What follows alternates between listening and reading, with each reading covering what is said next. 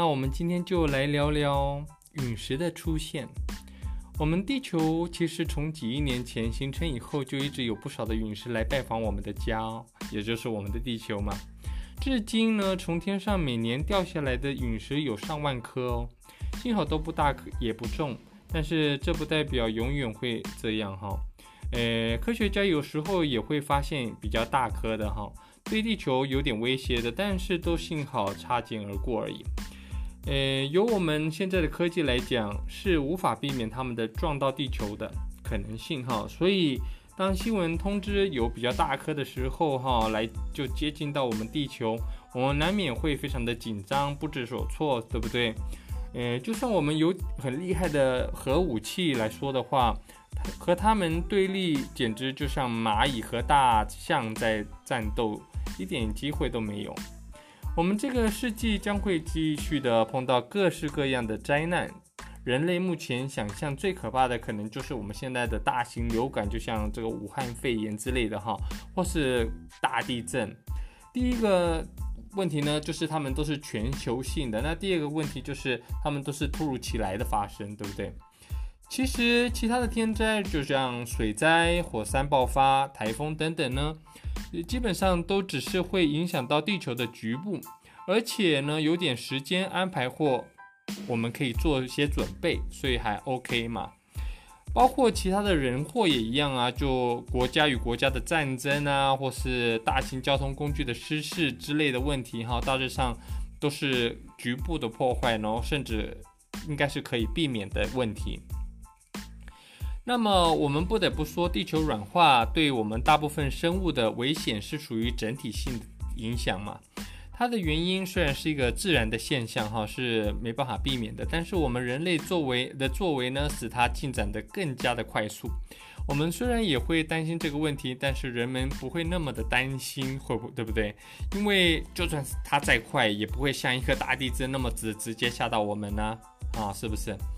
那么大陨石的破坏力是唯一我们现在社会不怎么在意的灾难哦，因为我们现在的人士的认识的人类哈，还没真的经历过这种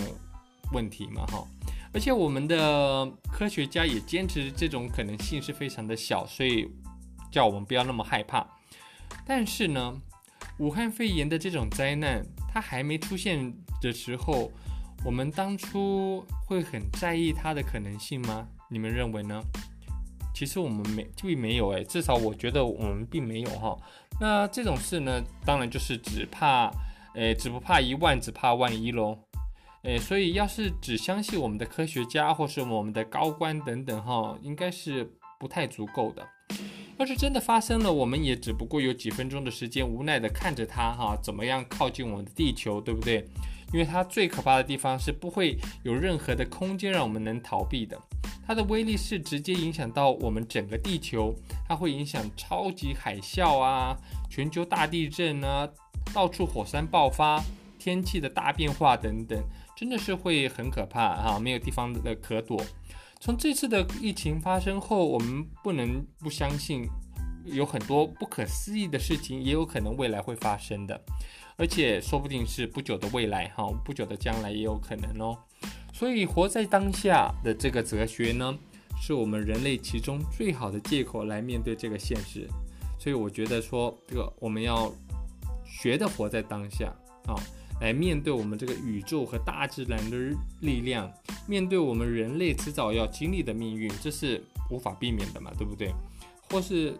可说，就是我们佛家所提倡的人事物还有空性的一个道理哈，就是说。一切无常嘛，所以我们要是有这个活在当下的心情，诶，来面对我们的生活，我觉得我们会比较快乐哦，是不是？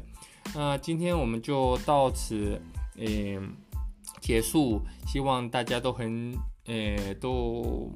有感觉到我的这些题目都还 OK。那有什么意见也可以发表哈。让我来知道，那我会不定时的一直发一些这个语音呢，podcast，让大家能就是有空呢能听听我我的我的一些意见等等的哈，那，谢谢大家的观众，诶，观众的这个在浪费你们的时间听我说话哈。那我们下次再见喽，谢谢，拜拜。